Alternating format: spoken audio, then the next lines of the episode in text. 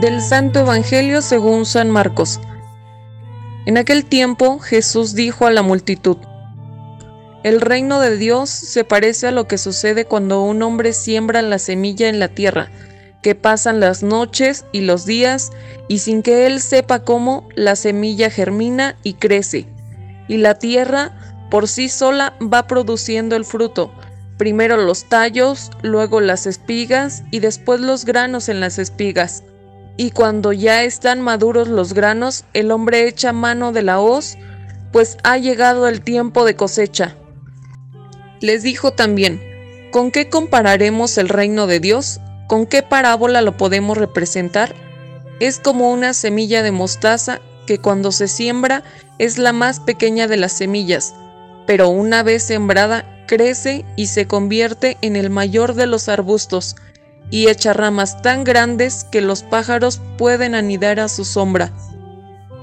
Y con otras muchas parábolas semejantes les estuvo exponiendo su mensaje, de acuerdo con lo que ellos podían entender, y no les hablaba sino en parábolas, pero a sus discípulos les explicaba todo en privado. Palabra del Señor.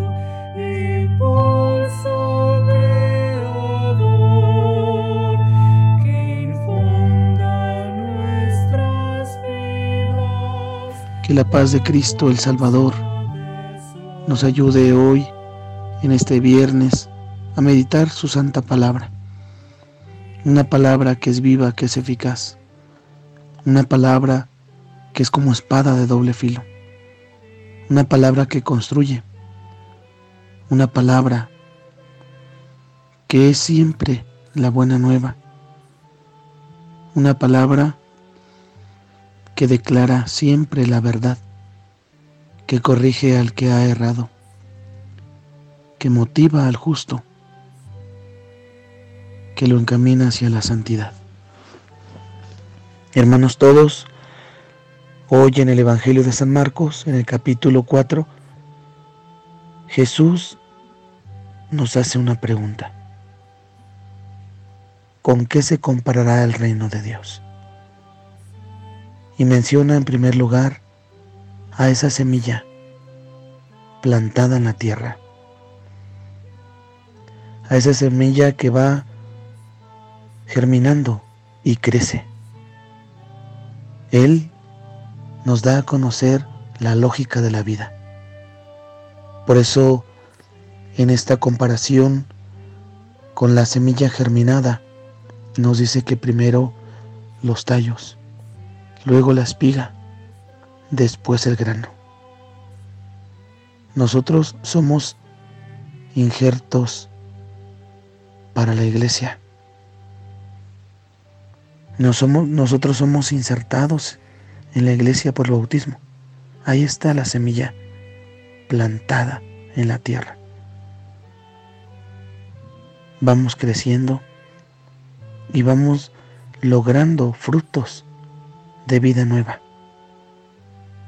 unidos a los sacramentos. Finalmente, en la senectud de nuestra vida, nosotros encontramos ese momento, el momento de postrarnos ante Dios, de enmendar nuestros errores, el momento crucial en el cual preparamos nuestra alma.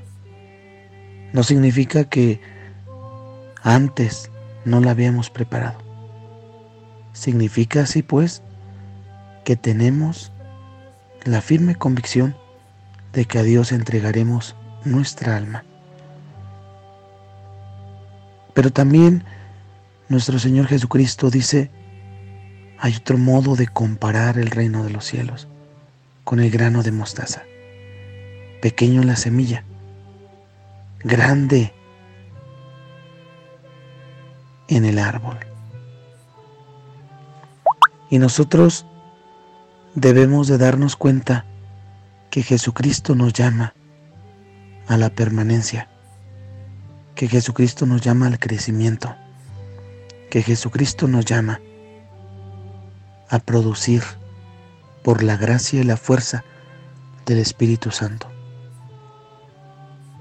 ¿Cuántos de nuestros hermanos hoy en día, viviendo bajo la agonía de esta enfermedad, necesitan, necesitan ser fermento de fe? Nosotros los debemos de ayudar a que sean fermento de fe por medio de nuestra oración, por medio de nuestro ánimo, pero sobre todo por medio de nuestro testimonio de fidelidad y de lealtad a Dios. Amarás al Señor tu Dios con todo tu corazón, con toda tu alma, con todas tus fuerzas. Porque la carta a los hebreos hoy nos dice, en el sufrimiento ustedes han sido los que han vencido con valentía. Ustedes, los que en el sufrimiento han mostrado su fe, tendrán una gran recompensa.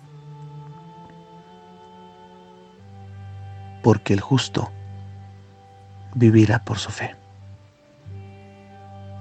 Hermanos, mantengamos firme nuestra fe. Que esa fe nos conceda a nosotros dar fruto, pues por la fe salvamos nuestra alma. Que María Santísima salude a los enfermos, interceda por nuestra familia, nos ampare de todo mal y mantenga siempre unidos a Cristo a todos aquellos que cargando su cruz de cada día testimonían el acto sublime del amor por medio del sufrimiento en la enfermedad. Dios les conceda a ellos la pronta recuperación y así sean testimonio del poder salvador y sanador de Dios Todopoderoso.